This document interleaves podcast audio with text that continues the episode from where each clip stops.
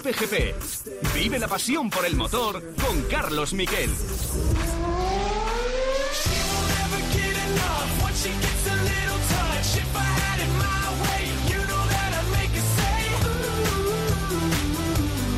Vamos, Fernando. Ahí está por fuera, lo pasa. Lo ha pasado. ¡Vamos! Lo ha pasado. ¡Vamos! Lo ha pasado. Lo ha pasado, sí, señor. Le ha hecho un por fuera increíble a Checo Pérez. Toma ya. Lo ha adelantado en la última vuelta. Vamos a ver qué pasa en esa entrada a meta, pero en la zona viral no le puede adelantar.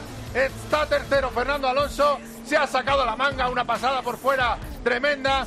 A ver esa entrada en meta de Fernando Alonso. Cuidado, cuidado, cuidado. Que lo coge el interior. Lo intenta pasar por dentro. Intenta adelantar Checo Pérez. Aguanta Alonso. Vamos a ver si lo puede aguantar. Ahí está. vamos! Lo, lo está consiguiendo. Lo va a conseguir. Ahí está Alonso. Vamos a ver el paso por meta. Vamos, vamos, vamos. Llega el emparejado. Se- Tercero Alonso. Tercero Fernando Alonso. ¡Qué bonito! ¡Qué bonito! ¡Qué grande! Y qué genio es este tío. Es un genio. Es un Aston Martin. Hola, ¿qué tal? Buenas tardes, bienvenidos a Cope GP. Así lo pasamos de bien en la retransmisión en tiempo de juego y he de reconocer que eh, vulneré varias, varios artículos no escritos que no se puede hacer en tiempo de juego, como cortar a Paco mientras está hablando. Pero claro, eh, estábamos viviendo un adelantamiento para la historia, porque no es el hecho de acabar tercero, de hecho es el podio 106 de Fernando Alonso, es cómo lo hizo, cómo aguanta a Checo Pérez durante 14 vueltas pegado detrás de su coche. Llevaba el coche, el monoplaza, que gana la carrera con 35 segundos de ventaja. Normalmente a pura prestación, eh, Checo Pérez, que era 4 o 5 décimas más rápido que eh, Fernando Alonso, hubiera podido, sin tantas artimañas, por decirlo de una manera, hubiera podido ganar Alonso por 15, 20 segundos, pero como el asturiano jugó con el aire sucio, es decir, cambiaba la trayectoria para que se llevara el aire sucio su rival, con la eh, curva 11 y 12, que las hacía magistralmente, con los cambios de trayectoria, y hasta la penúltima vuelta, a vuelta y media al final, en ese momento le adelanta Checo Pérez a final de recta y ya parecía todo perdido, que ya no había solución, hasta el propio Alonso lo reconoce, pero tiró de manual, tiró de sabiduría, le cogió la aspiración en la recta, traccionó mucho mejor en la curva 1 y pudo adelantar en la 4 de Interlagos con un por fuera magnífico y además cortándole la salida y luego ahí vemos ese final como estaba en paralelo Checo Pérez a la salida de la última curva,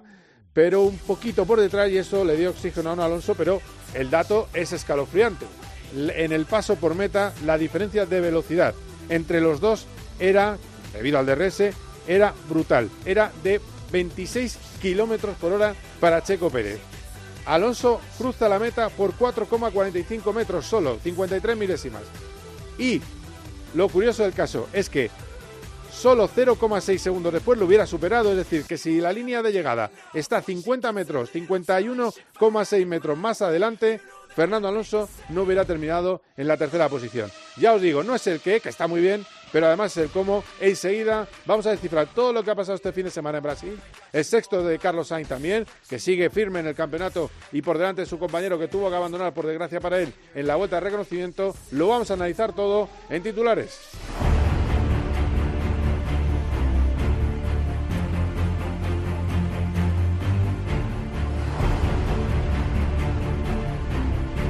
Fijaros cómo fue la secuencia. Eh, este es el sonido desde la valla. Desde la valla no se aprecia visualmente qué coche entra antes. Además, no se ve muy bien la línea. Y luego la radio del equipo, que le dicen a Fernando, increíble compañero. Bueno, la fiesta en Aston Martin y la radio del equipo. Yo os lo voy a traducir un poco por encima de la radio, aunque se entiende bastante bien. Pero sobre todo, mirar qué bonita fue qué emocionante la entrada en meta de los dos y hay que darle las gracias a los dos, a Checo Pérez y a Fernando Alonso, por luchar hasta el final de esta manera por el tercer puesto. Vamos a escucharlo.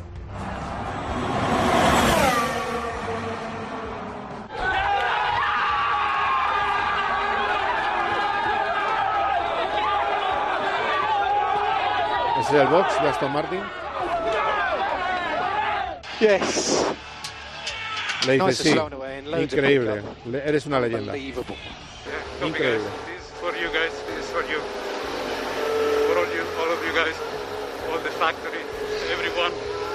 Esto es para todos, chicos. Thank you very much. Para la, para fábrica, para todos. Y, de- y le dice el ingeniero que gran trabajo. Bueno, pues eso, esa fue que es para todo, dedicado a la fábrica, dedicado a todos. Y desde luego así lo celebraron. El anterior eh, podio, que fue hace dos meses en Holanda, no hubo fiesta de, toda la, de todo el equipo Aston Martin. Un Aston Martin que iba mejor en esta carrera, tercero y quinto, pero que la lógica de las matemáticas decía que no podía acabar delante de un Red Bull que además estaba yendo a buen ritmo. Al final lo consiguió eh, y posaron alegres Stroll y Fernando Alonso con esa tercera y quinta posición. ¿Qué decía Fernando Alonso eh, ante los micrófonos de Dazón? Bueno, por lo que vais a escuchar ahora mismo, que en un momento dado vio que ya no iba a poder lograr el podio. Vamos a escucharlo. Pensé que Checo iba a estar como 10 vueltas así detrás mío y luego que iba a abrir hueco como abrí con las medias y cuando faltaban 5 o 6 vueltas empecé a tirar y en vez de abrir hueco vi que se me juntaba más y entonces ahí no me, no me salían las cuentas de que estaba tan cerca y cuando me adelantó a dos vueltas del final pues bueno dije cuarto es lo que hay pero se fue un pelín largo en la 1 y me dio esa oportunidad luego para juntarme en la 2 y en la 3 y luego al final no sabía ya ni si faltaba una vuelta o dos y cuando vi la bandera eh, también me pilló un poco por sorpresa que era ya la última vuelta y pasamos eh, rueda con rueda. Así que creo que desde fuera más emocionante que desde dentro que parecía que lo tenía más controlado y no era así.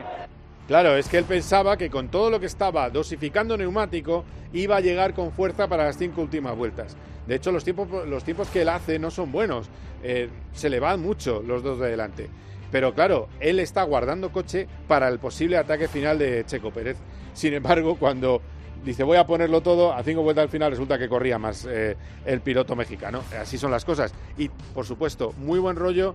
Bueno, antes del buen rollo, lo que significa para Aston, después de un vacío tremendo de dos meses muy duros de- desde Holanda, eh, ¿qué significa para Aston este podio? Pues significa muchísimo. Este triplete con el cansancio acumulado, con eh, la reparación que tuvimos que hacer ayer y todo, la verdad es que el equipo se merecía una alegría. Terceros y quintos ha sido uno de los mejores resultados, yo creo, del año, después de Australia, que creo que hicimos terceros y cuartos. Así que un poco inesperado, pero, pero bueno, eh, nos da moral para las últimas carreras y para el año que viene también.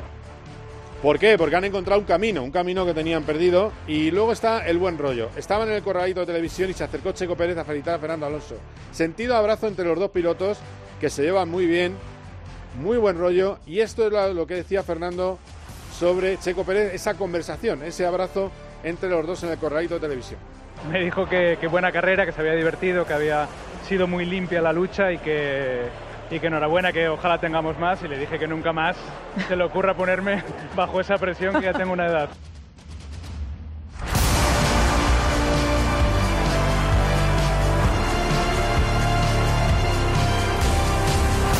Y luego está Checo Pérez hablando de Fernando Alonso. Dice que da gusto pilotar y luchar con alguien tan limpio como el asturiano que sin, sin los movimientos que hace Fernando no hubiera sido posible llevar esa batalla tan lejos. Ese acoso de 20 vueltas que se recrudeció en las 14 últimas. Este Checo Pérez. Fue una pelea de, de principio a fin, especialmente en las últimas vueltas. Me acercaba y tuvimos una muy buena pelea. La verdad es que Fernando hizo una gran carrera. Eh, Es un, es un piloto con el que se puede pelear eh, tan parejo, ¿no? Porque, como lo he dicho, con muy pocos pilotos en la categoría puedes hacer este tipo de maniobras. Fue divertido porque tuvimos mucha pelea de principio a fin. Al final el que, el que ganara lo, lo tenía merecido. La carrera la gana Verstappen, eh, bate un récord, creo que, que es de la época de Ascari, un récord de mayor porcentaje de victorias en un año, está en un 85%, ha superado el 75% de hace más de 70 eh, 71 años, creo que es una locura. Lo que sigue sin batirse es que sigue sin sonar el himno británico en el podio. No hay himno británico en el podio. Llevamos 70 años seguidos con himno británico en el podio. Bueno, pues este año no lo está viendo, pero ha estado muy cerca Sigue estando cerca Lando Norris, que llegó a 8,2 segundos en meta de eh, Verstappen con el McLaren va como un avión, hizo un carrerón excepcional, le dieron el piloto del día por un tanto por ciento muy pequeño de ventaja sobre Fernando Alonso, es discutible, pero bueno, eh, triplete de piloto del día. Cuarto llegó Checo Pérez, como hemos dicho, quinto Lance Stroll y sexto Carlos Sainz, que superó a Gasly, a Hamilton, a Sunoda y a Ocon, que cerró los eh, puntos. Un Carlos Sainz que sigue siendo muy solvente. Es espectacular la temporada que está haciendo porque en el día que su Ferrari no va, Carlos Sainz está. Es decir, no tiene la mala suerte o no ha tenido la mala suerte que tuvo antes de la carrera, que dicen ahora que es un problema electrónico desde Ferrari. No lo sé. A mí me parecía motor reventado.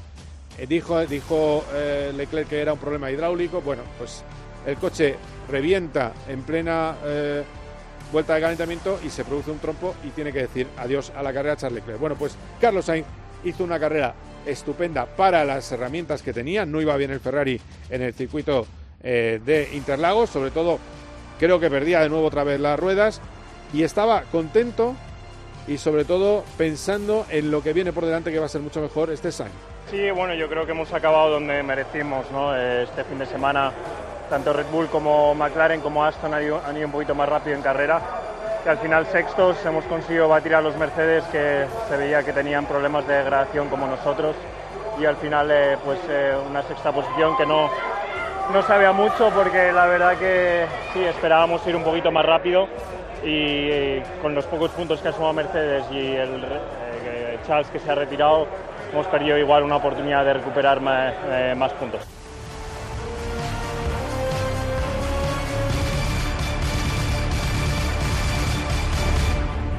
Con la recta que hay tan enorme en Las Vegas, que el circuito urbano de Las Vegas, que es enorme, eh, es más larga que la de Bakú, evidentemente va a ser un sitio perfecto para Ferrari y su motoraco, y así lo ve Carlos Sainz. Yo creo que en Las Vegas iremos más rápido que, que este fin de semana y tendremos una buena oportunidad de recuperar puntos ahí.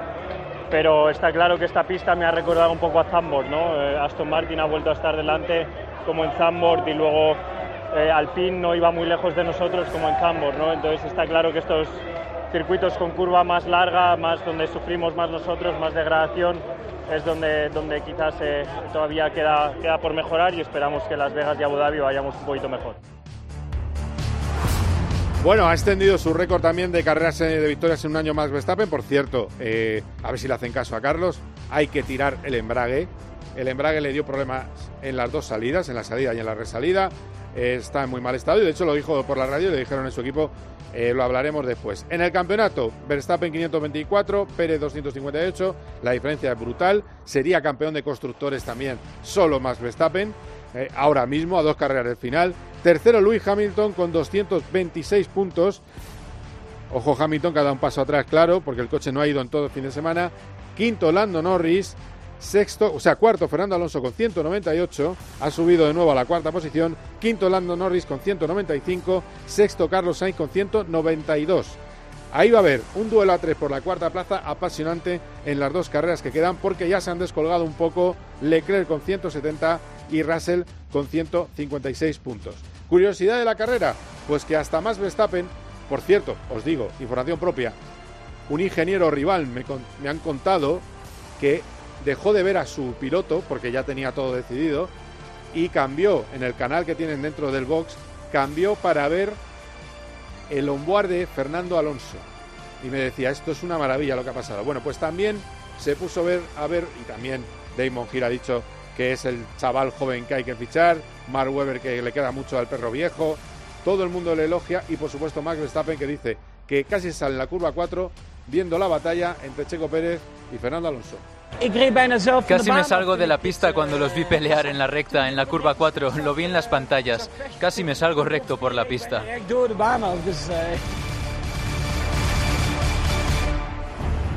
Bueno, pues eso es lo que ha dado de sí la carrera. Ahora lo vamos a analizar con un Sanedrín con dos pilotazos de lujo, con Dani eh, Juncadella y Lucas Ordóñez. ¿Por qué es tan importante lo que ha hecho un Fernando Alonso que iguala a los 106 podios de Alain Prost? Y además vamos a hablar, por supuesto, de la previa de las motos en Malasia, que hay este próximo fin de semana, triplete ya definitivo y decisivo para los mundiales.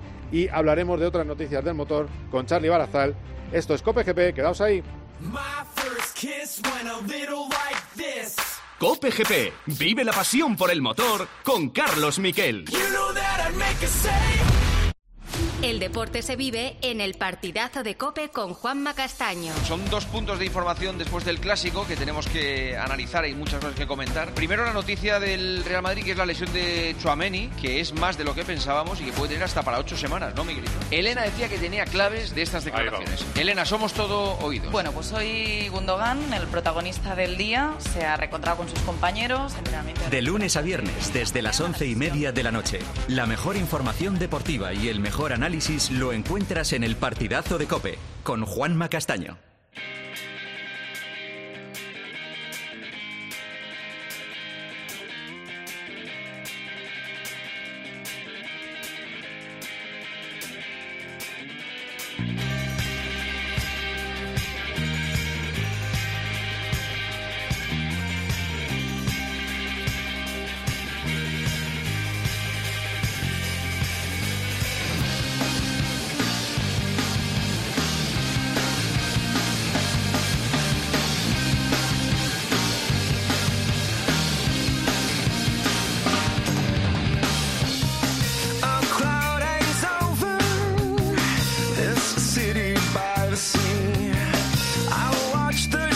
Vamos a hablar con dos pilotazos que nos expliquen un poco eh, cómo se ve como piloto, lo que ha pasado este fin de semana. Porque claro, yo me he encontrado que hay gente que dice, hombre, os habéis puesto muy locos para un tercer puesto. Eh, imaginaos que llega a ser una victoria. Eh, sobre todo son periodistas de fútbol, evidentemente, porque creo que, igual que el público, cuando sube al podio Fernando Alonso le mete una ovación tremenda.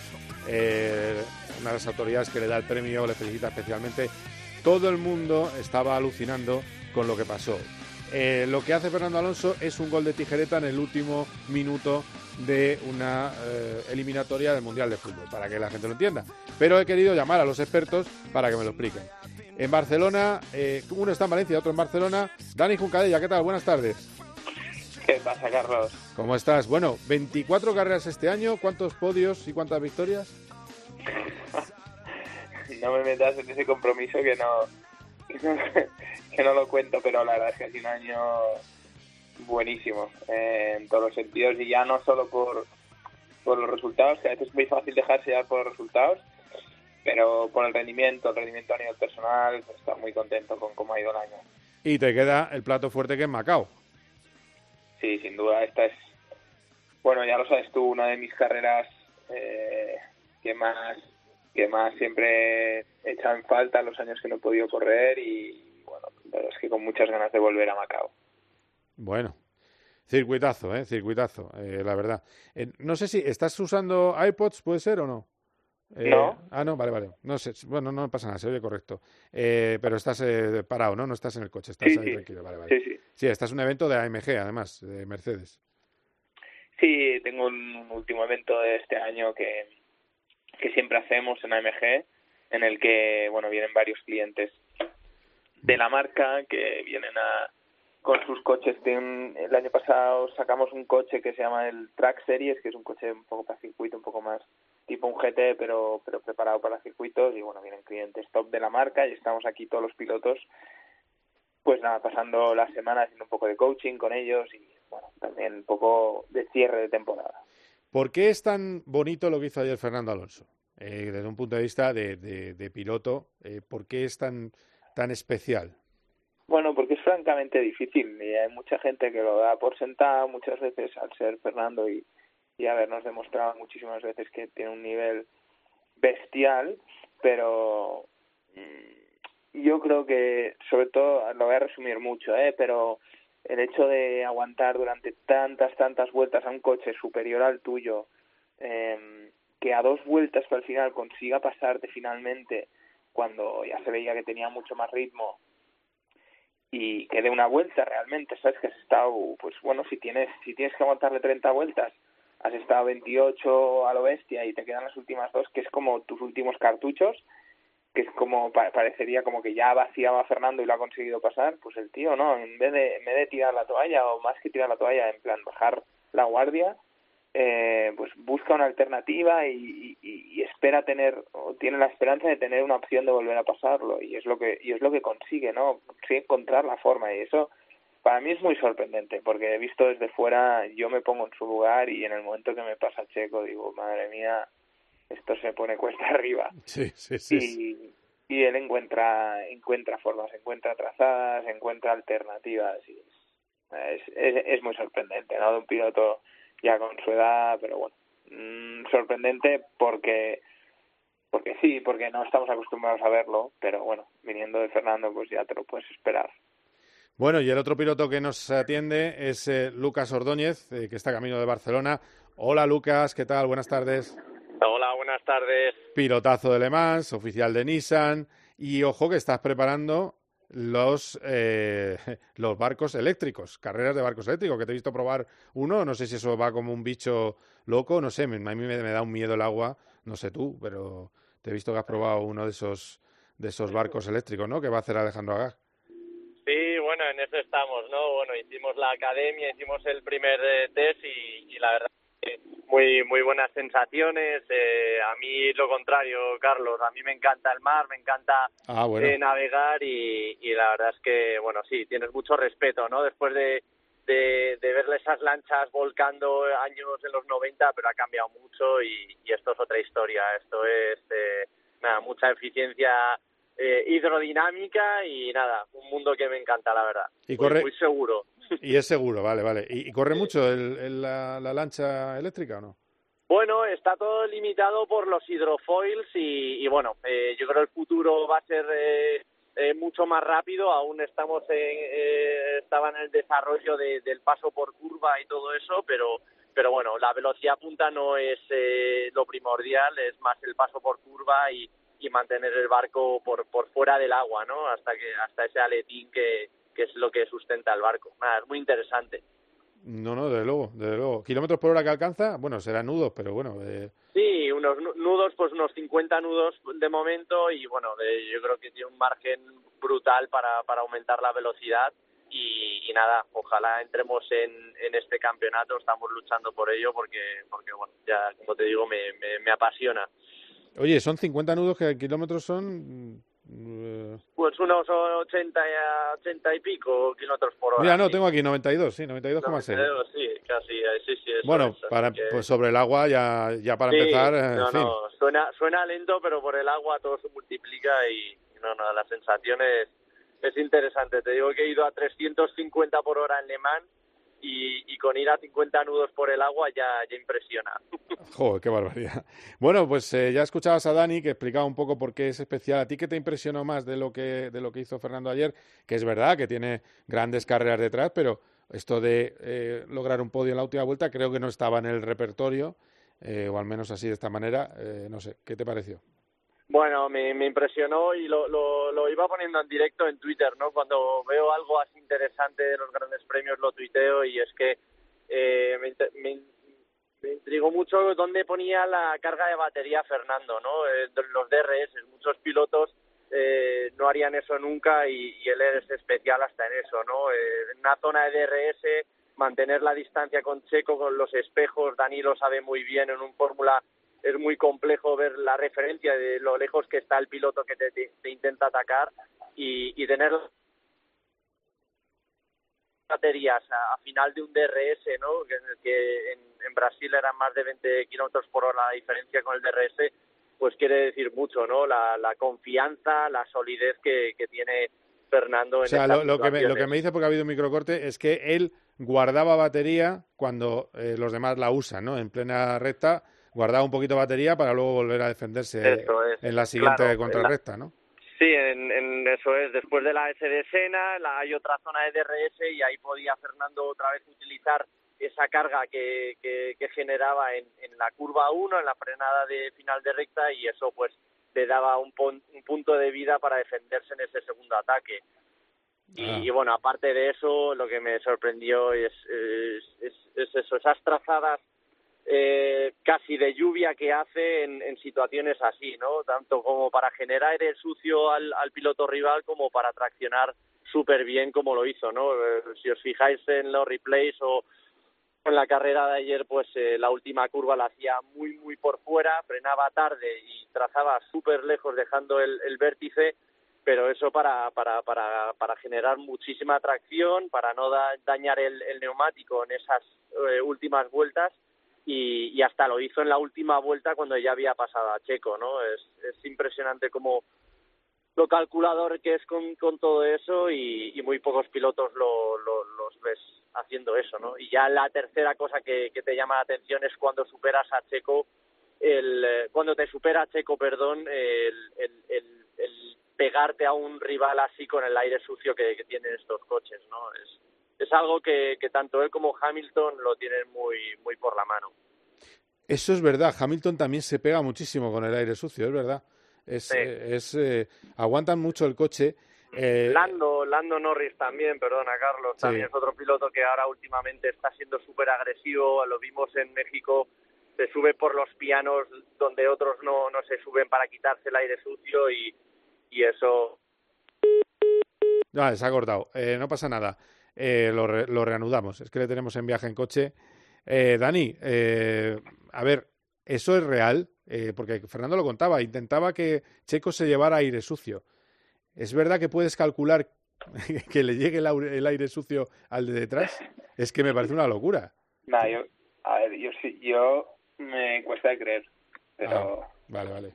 pero da igual, o sea, es que siendo Fernando te puedes esperar todo, sinceramente, o sea, eh, Sí, que a lo mejor él, él pensaba que con determinados movimientos le, se llevaba el aire sucio Checo. Eso también es verdad. Lo Sí. que no sabes cuánto aire sucio se lleva, evidentemente.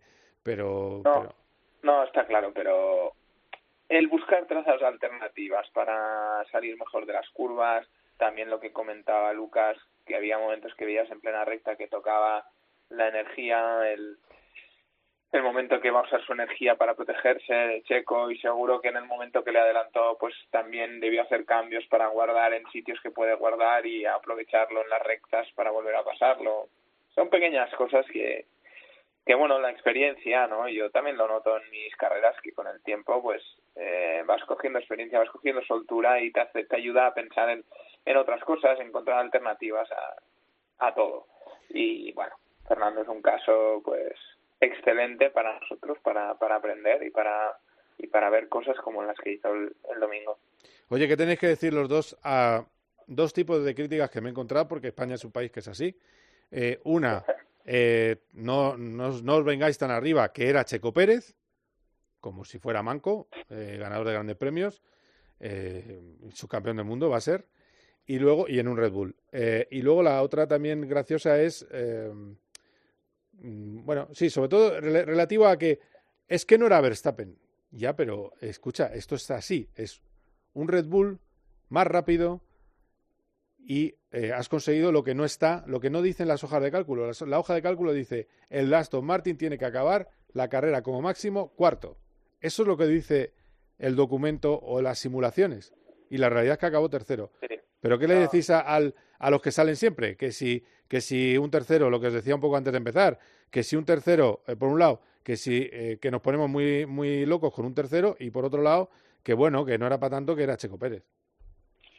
A ver, eh, yo creo que al final da igual que estés peleando por tercero, por decimoquinto, por décimo, por primero, si haces cosas como las que hizo Fernando, que, que es aguantar tantas vueltas, que te pasen, eh, que te quiten las pegatinas y encuentres tu oportunidad y pases otra vez al final y bueno, es que la carrera dura una vuelta más y le vuelve a pasar. Checo, Sí, o sea, sí, sí, sí, llegando a meta llegaron a 53 milésimas, o sea, es que pues hay sitios que he leído, ¿no? La mejor carrera de la historia de Fernando, pues no lo sé. O sea, no no me, no, no, no me gusta comprar carreras, pero pero que está en su prime, eh, bueno, que lo demuestra constantemente, que es capaz de estar en su prime, eh, eso es un hecho. Y eso es innegable a día de hoy. Entonces, ya independientemente de eso, sí, claro, eh, claro que no es Verstappen. Hombre, es que, es que, es que eso, es, eso es una opinión de sofá que además no, no tiene ni, ni, ni, ni, ni, voz ni voto. O sea, es que, es que decir que no es Verstappen es que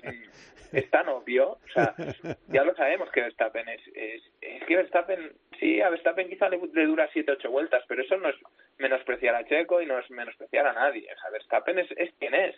Y Checo está ahí que lleva 100 millones de años en la Fórmula 1, no tiene que demostrar nada a nadie, ha demostrado suficiente y, y bueno, pues todo lo que pudo hacer, o sea, tiene un nivel de confianza que no es el que tiene Verstappen, tiene un coche que es un Red Bull no es exactamente el de Verstappen, yo también estoy de acuerdo, o sea, si, si Red Bull tiene que poner toda la carne en el, en el asador, la pondrá con, con Max, pero es que es normal. Entonces, bueno, son opiniones yo creo muy muy fáciles de dar que al final no hay que escuchar y bueno, eh, Checo hizo lo que hizo y, no hay, y ya lo ves a final de carrera, o sea, es que es que estás luchando contra un tío que es de los mejores de la historia, que es Fernando y bueno, pues es lo que hay, es lo que te has encontrado y, y solo te toca, bueno, toca a nosotros gozar y a los demás aprender. Y el mismo Checo seguro que saca conclusiones de la carrera de ayer y que otro día, pues quizá podrá hacer diferente y podrá hacer mejor. Claro. Eh, Lucas. Sí, no, no, totalmente con, con Dani, ¿no? Son, a ver, pues es lo que tiene eh, cuando, cuando surgen este tipo de acontecimientos, ¿no? Históricos para mí, eh, que un español haga una hazaña como la de ayer, que para mí es una hazaña, ¿no? Con, un Aston Martin contra un Red Bull, un podium así tan bonito, tan bien luchado, pues pues una hazaña, pues hay, hay, hay público de todo tipo, ¿no? Y hay público que, que, que bueno, se mete en esto para, para opinar de cualquier manera y ya está. Yo, bueno, pues eh, ya está, o sea, es que no, lo escucho, pero no, no, ni lo respeto ni nada.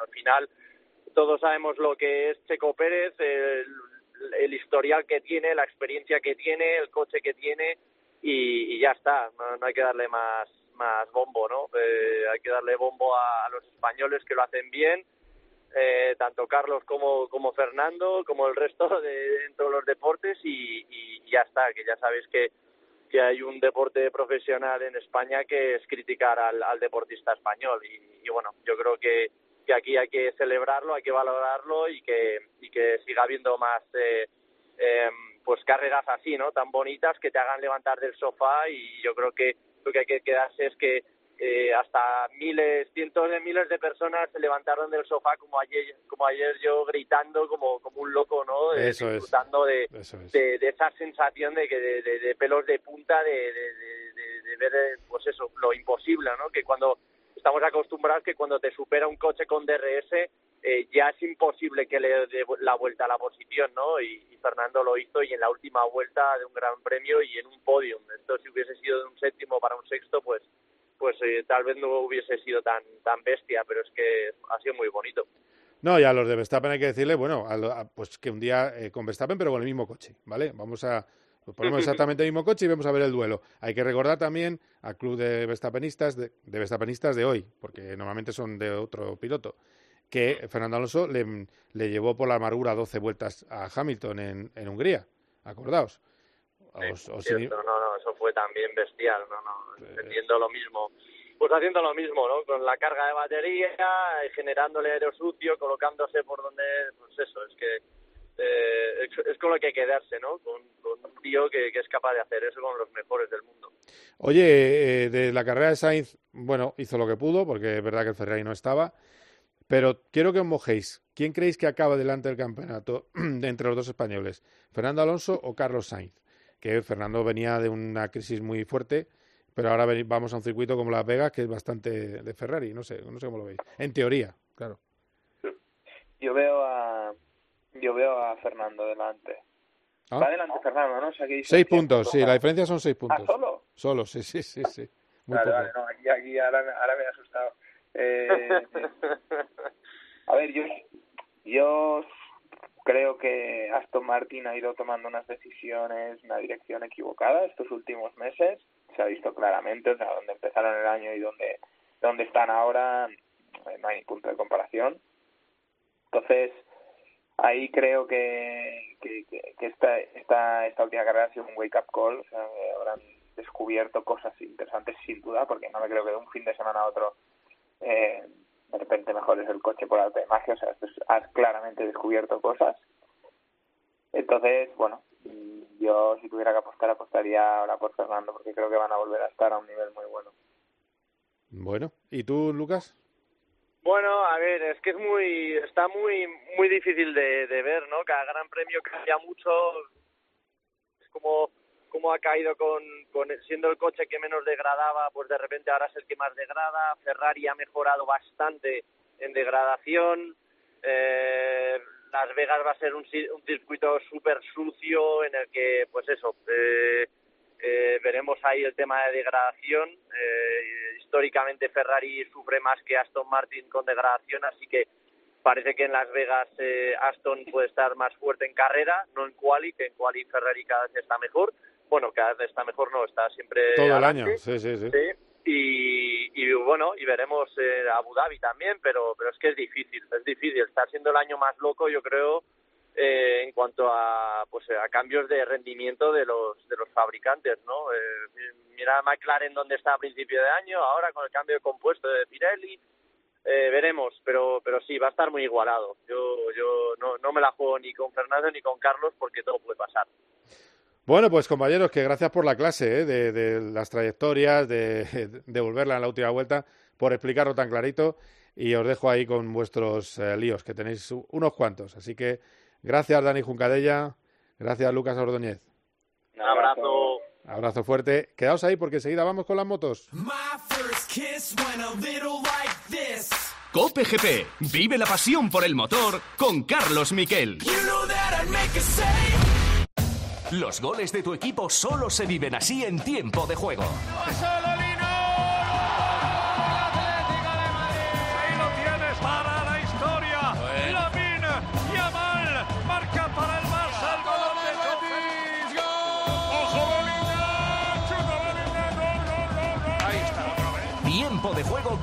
González, Manolo Lama y el mejor equipo de la radio deportiva. Un año más, el número uno del deporte.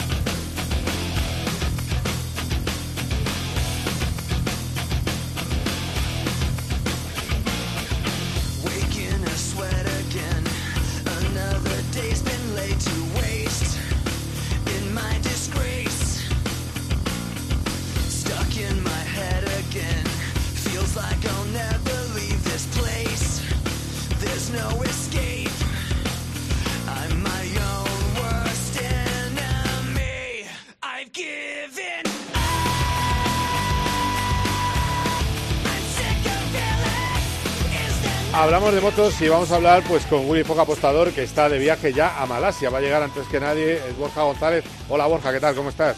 ¿Qué tal Carlos? Buenas tardes. Pues te ha gustado lo de Willy Fox, ¿eh? Qué, infancia, qué bonito. Qué moderno. Qué moderno además, sí, totalmente moderno. ¿Qué más da que ser moderno, antiguo? No, perdón, perdón, perdón, perdón, viejo. Pero si tú los has visto de pequeño, que, que ni la barba ni la camiseta te convierten en joven. No, no, no es verdad. No, ¿Eh? no, teníamos, no teníamos más opción, ¿eh? ¿Eh? ¿Qué? No había más opción, o eso o, o, nada más. Efectivamente, lo veíamos por, por, narices. eso es. Eh, bueno, pues vas a Malasia, estás en camino, eh, vas a salir desde Barcelona, te pillo en Barcelona. Eh, ¿Qué esperanza hay? ¿Qué, ¿Qué, sensaciones hay? Porque hemos dejado perdido el mundo a Jorge Martín, que sigue por ahí dando vueltas en la región. Los demás han vuelto. Eh, no sé, no sé qué sensaciones hay. Bueno, la noticia primera en MotoGP es que Rins definitivamente no va a correr. Sí, no, es una sorpresa porque ya lo creo que lo comentamos en alguna ocasión que era una lesión más seria de lo que parecía en un principio, que tenía un, bueno un pronóstico un poco incierto. Incluso yo creo que daba la impresión de que había adelantado más de lo que esperábamos su regreso, que de hecho fue frustrado el de Japón y luego pues eh, quizás todo eso haya tenido las consecuencias de que tiene que pasar otra vez por el quirófano después de, de, los dolores que empezó a notar en Australia. Se va a perder las dos próximas carreras, esta de este fin de semana de Malasia y la de Qatar. Eh, va a estar Iker Lecuenda y yo me imagino que en el caso de Alex, bueno, pues eh, su objetivo debería ser intentar llegar a Valencia para despedirse de este de este año tan tan raro en Honda con, con ese el, el que más claro oscuro de todo porque tiene la victoria fantástica de Austin, pero luego todo el calvario por la lesión y sobre todo que pueda subirse el martes a la, a la Yamaha porque, bueno, pues eh, esa información va a ser importante para el trabajo que hagan eh, en los cuarteles de invierno los ingenieros japoneses y sobre todo para la sensación que se va a llevar el, al, al invierno de qué tipo de moto va a tener que pilotar el año que viene. Sí, sí, a ver, eh, ¿qué, ¿qué tal ese esa nueva nuevo equipo, esa nueva aventura que va a hacer. Eh, recordemos eh, eh, con, con quién iba al final, que ahora se me ha ido de la cabeza con tantos. Compañero de Fabio Guardararo en Yamaha. En Yamaha oficial, exacto, Yamaha oficial, sí. Pues a ver esa Yamaha, porque Yamaha lleva sin acertar. Hablamos de Honda, pero lo de Yamaha yo creo casi que es son ellos, ellos están, yo creo que la, el, el, el rollo Honda les ha tapado bastante, eh, les ha quitado bastante, digamos, del primer plano, pero el año de Cuartararo está siendo dramático en el sentido de ha conseguido algunos resultados, pero sus protestas cada vez que el fin de semana es malo son tremendas de decepción, de, de, decir que van a necesitar muchos años para resolver esto, de que no quiere pasar más años como estos, es decir, ya mucha presión sobre la marca y también para irse colocando para el mercado del año que viene, porque si Yamaha no acierta, uno de los primeros nombres que se van a mover el año que viene en el mercado, estoy seguro de que va a ser de Fabio Quartararo, que es uno de, digamos, de los grandes pilotos del, de la parrilla, que junto a Mar Márquez está siendo el que, digamos, está más está penando los problemas de las marcas japonesas y el campeonato no se puede permitir tener dos estrellas como Marc y Fabio eh, sin una moto competitiva. Claro, claro. Eh, bueno, vamos a ver. ¿A quién le puede ir mejor? ¿A Bañaya, eh, estos tres circuitos que quedan, o a Jorge Martín? Sabes, para cualquiera de los dos. Eh, el año pasado en Malasia ganó, ganó Bañaya en, una, en un duelo que fue bastante tenso con Bastianini, no sé si te acordarás. Estaba jugándose el título con Cuartararo y, y, empezó a cundir el pánico en el muro con Chabati, con Tardozzi, toda la gente vestida de rojo de Ducati intentando mandar mensajes para que Bastianini no les aguase la, la fiesta. Pero en esa carrera también es verdad que había hecho una pole fantástica Jorge Martín y, y se cayó cuando iba primero. Y el problema es que no podemos juzgar lo que hizo el año pasado Martín con no podemos hacer la, la, equiparación del año pasado a este porque es verdad que el cambio de motor en, la Ducati le ha ayudado muchísimo a ser mucho más competitivo, o sea que casi es un reset, empieza de cero. Pero yo creo que los tres circuitos que, que vienen ahora mismo, sobre todo los dos primeros, van a ser circuitos muy parejos de los dos, que se van a decidir por pequeños detalles. Ya dijimos después de la última semana, el más fuerte en Indonesia eh, y Australia había sido Martín, pero los resultados los había recogido Bañaya el más fuerte en Tailandia terminó siendo Bañaya, pero el resultado, sobre todo el domingo, lo recogió Martín y eso hace que, sea todo tan, tan igualado. 13 puntos y quedan 111 en juego, o sea que imagínate, solo eh, a, poco que falle uno se puede desbaratar por completo el tema. De hecho, es obvio que más margen tiene es porque es el que tiene, el está por delante en la general, pero Martín va a seguir, va a seguir apretando. Te, te decías tú lo de que se ha quedado por allí por Asia, a mí me contaba Jorge, es que me sienta tan mal el jet lag que tengo que hacerme un plan para, para no tener que, padecerlo. Así que por eso está Martín por, por, Asia, para no tener que sufrir luego el jet lag de vuelta a casa y otra vez volviendo a, Asia. Claro, claro. Bueno, porque ahora son, eh, eh, recordemos, Malasia, Qatar y el final, el fin de fiesta en Valencia. Va a ser campeón, ya es que ponerlo en duda es una tontería, ¿no? Va a ser campeón Pedro Acosta. Sí, a ver, es que yo al final da la impresión de que Arbolino lo único que está haciendo es jugar a, ser el hombre que retrasa el título. El, otro día, de hecho, quedó cuarto y, y, Pedro quedó segundo. Era una combinación complicada, tenía que fallar mucho Arbolino para que Acosta fuese campeón. Y bueno, pues no falló demasiado el italiano, pero ya será difícil que pase este fin de semana lo tiene bastante hecho, son 63 puntos de ventaja, tiene que no perder 13, eso quiere decir que a Arbolino solo le va a determinar primero, segundo o tercero, si es primero Arbolino a Pedro le vale con ser cuarto, si es segundo el italiano a Costa le vale con ser noveno. Y si eh, es tercero creo que es decimocuarto o decimotercero, es decir, eh, bueno, va a ver raro será que, que Acosta no termine en el podio. Y yo creo que ya saldremos con el primero, primer título del año para España de este Gran Premio de Malasia y a ver si se puede dar eh, lo del triplete, porque bueno, tenemos opciones en, Moto 3 con dos pilotos, con Holgado y con Masia sobre todo, que es el líder, con 17 puntos sobre aquí, y luego la opción que hemos hablado antes de, Martín. Sí, sí, sí. Bueno, vamos a ver. Eh, en Moto 3, de luego, tendremos efectivamente eh, a Holgado, tenemos a Masia y, ojo, qué medio tenemos a, eso que me gusta a mí tanto, a David Alonso. Lo apropiaremos, ya lo sabes. sí, sí, sí. Que hay que tener ah, un rostro de cemento armado. auténticos sinvergüenzas, nos lo apropiaremos, pero vamos. Es colombiano. Eh, sí, sí.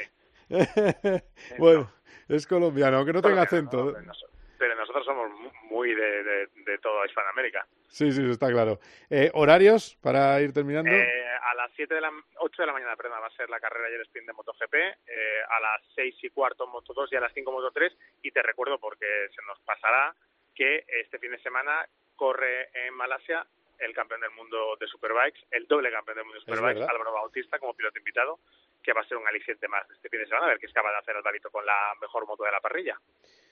Qué ganas tengo de verle, tengo muchas ganas. Y, yo creo que va, a hacer... Interesante, va a ser interesante, y lo va a hacer bien, ¿eh? Mm, sí, sí, sí, además es una pista que le gusta, o sea que... No, por eso va.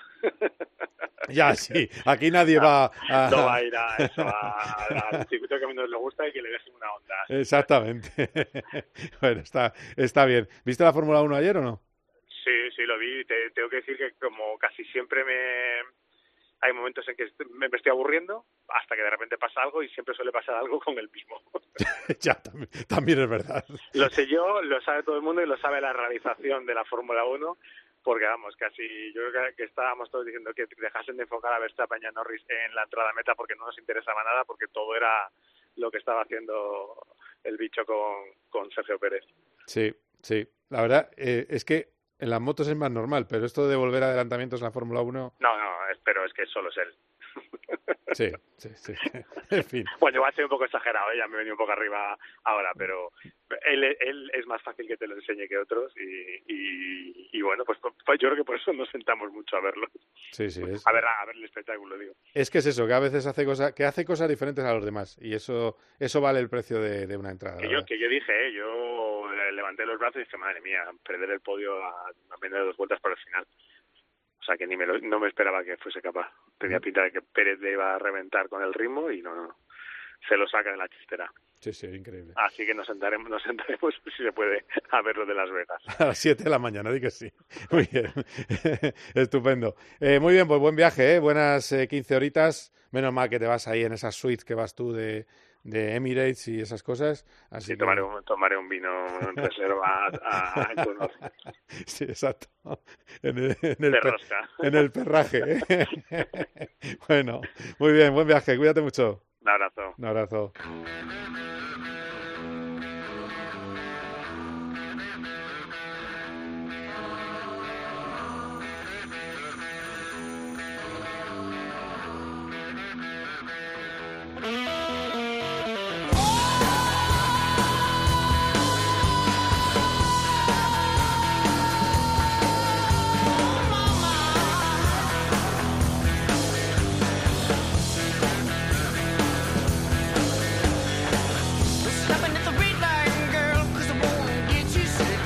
Antes de ir con Charlie Barazal, eh, recordaos que se, ha reabierto la investigación por eh, fueras de pista. Lo ha conseguido Haas con pruebas nuevas en Austin. Y ojo que hay, eh, si no que me lo confirme Xavi Lasso, que es mi productor, pero creo que hay cuatro equipos implicados. Está Red Bull con Checo Pérez, que sería una pieza de caza mayor. Está Aston Martin. Bueno, ahora me lo confirma, pero comparece aquí para las otras competiciones del fin de semana, como siempre, Carlos Barazal. Hola Charlie, ¿qué tal? Hola Carlos, muy buenas. Em, bueno, ahora, ahora aclaramos esto, pero ¿qué hemos tenido este fin de semana? Pues básicamente dos cosas, el final del WEC en Bahrein y la última del GT japonés con Teto Meri acabando en tercera posición después de hacer una gran carrera. Es que tiene más clase que un instituto este, ¿eh? Es que, es que la pena es la que es. Eh, ese momento que él dudó o no quería, que si no, si no son monoplazas y tal, yo creo que él perdió un tiempo precioso y podía haber estado en, en otras líderes. Pero bueno, oye, la vida viene como viene, se toman decisiones y ya está, no pasa nada. A ver si hay suerte y para el año que viene, pues eh, puede dar ya la campanada. Es difícil con el equipo que tiene, se tienen que agarrar a, pues eso, a casi sorpresas pero que cuando hay manos, pues nosotros no las consideramos así, porque sabemos del potencial, pero claro, si sale una carrera normal, pues no puede luchar de tú a tú. Bueno, a mí me lo contaba, que pierden 10 segundos por cada parada, o sea que es que es una cosa, porque no tienen las mismas herramientas que los demás. Eh, Es una cosa de presupuesto, eh, básicamente. Y aún así, eh, lleva, eh, creo que ha acabado tres podios consecutivos o algo así. En, sí, sí, creo que han sido tres podios en la temporada. En Super 300. Bueno, ha hecho, ha hecho dos muy recientes y ha terminado con un podio con muy buen sabor de boca. En fin, eh, es un maestro. Y luego, respecto al WEC, hemos tenido ya los campeones, ¿no? Sí, la carrera la ganó el Toyota número 8, que a la vez se llevó el título, el de Harley Hirakawa o Hirakawa y Buemi En el MP2 ganó el de Deletraz, Cúbica y Andrade, que también se proclamó campeón. y en los GTs ganaron las chicas. Qué bien. El, el Iron Dames con Bobby Gatlini Frey y el campeón ha sido el coche de Keating, Catsbury y Barrón, el que ganó en, en Le Mans. En la carrera decir que el Ferrari de Molina fue tercero, entre los LMP2 Costa fue sexto y en los GTs Rivera se acabó tercero en la carrera. O sea que tenemos dos podios en, en, la carrera, eh, uno de eh, Molina y otro de Rivera, ¿no? Sí, Riveras. Riveras y Molina, los, los dos con podio. Y luego el sexto lugar en el MP2 de... Eh...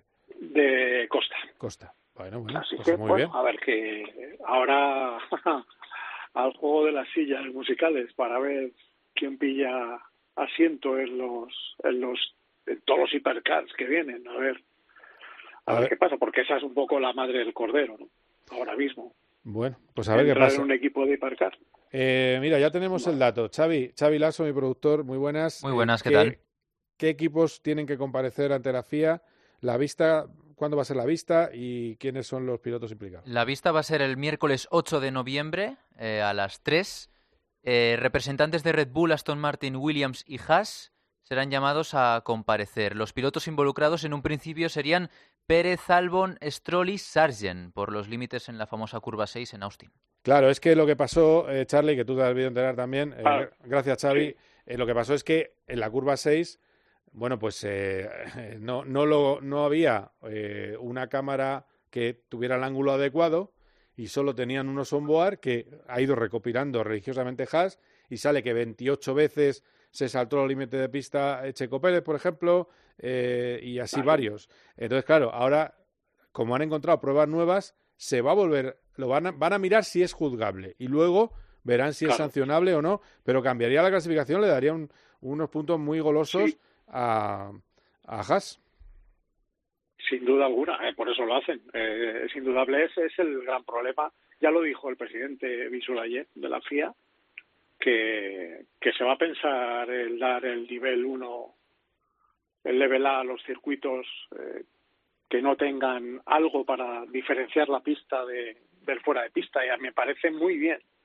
Otra cosa es saber cómo lo hacen. Ya, ya, pero, pero, es que el presidente Sulayem algunas de las cosas que dice son muy lógicas, ¿eh? Eh, eh, claro. eh, tiene mucho, lo que pasa es que como tiene muchos enemigos en Francia e Inglaterra, pues eh, siempre tiene mala prensa, pero bueno, en fin.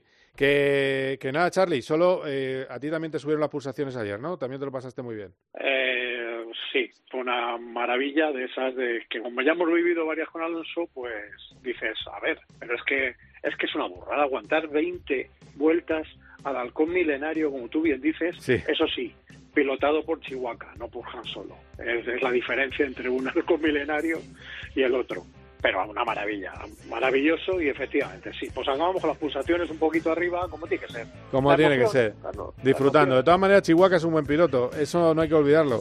No quitemos No, no, mérito no. a la burrada que hizo Fernando Alonso. digo, pero Han Solo es Han Solo, claro. Que sí, hombre, Han Solo me... Sí, Han- claro. Pero oye, Han Solo muchas veces ya sabes que en Star Wars se va de... de- No sabemos dónde se mete Claro, tenía- y, lo- y lo lleva a Chihuahua. O sea que Tenía Leia detrás y se despistaba. se hombre, despistaba un poco y, y- Claro. oye, y pasaba bien los asteroides eh, Chihuahua. No, no, por eso digo que sí. que Checo Pérez es un ganador de carreras y es un piloto de un Sin nivel. Eh, y lo hizo muy bien, además, ¿eh? Porque que Sí, te sí. estén burreando, porque es que lo que hacía era tremendo. Pero bueno, ya lo hemos hablado en el programa, pero me alegro que tú también Exacto. hayas disfrutado de, de esta fiesta que hemos vivido este fin de semana. Gracias, Charlie, como siempre. Un abrazo y un saludo a todos los oyentes.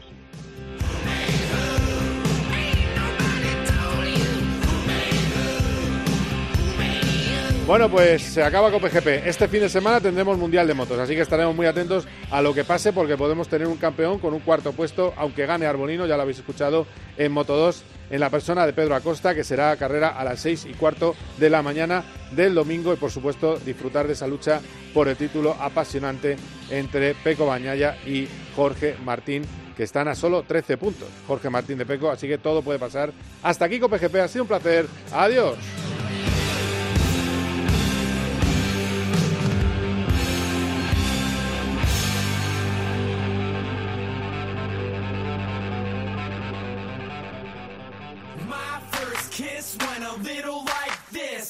Cope GP, vive la pasión por el motor con Carlos Miquel. You know that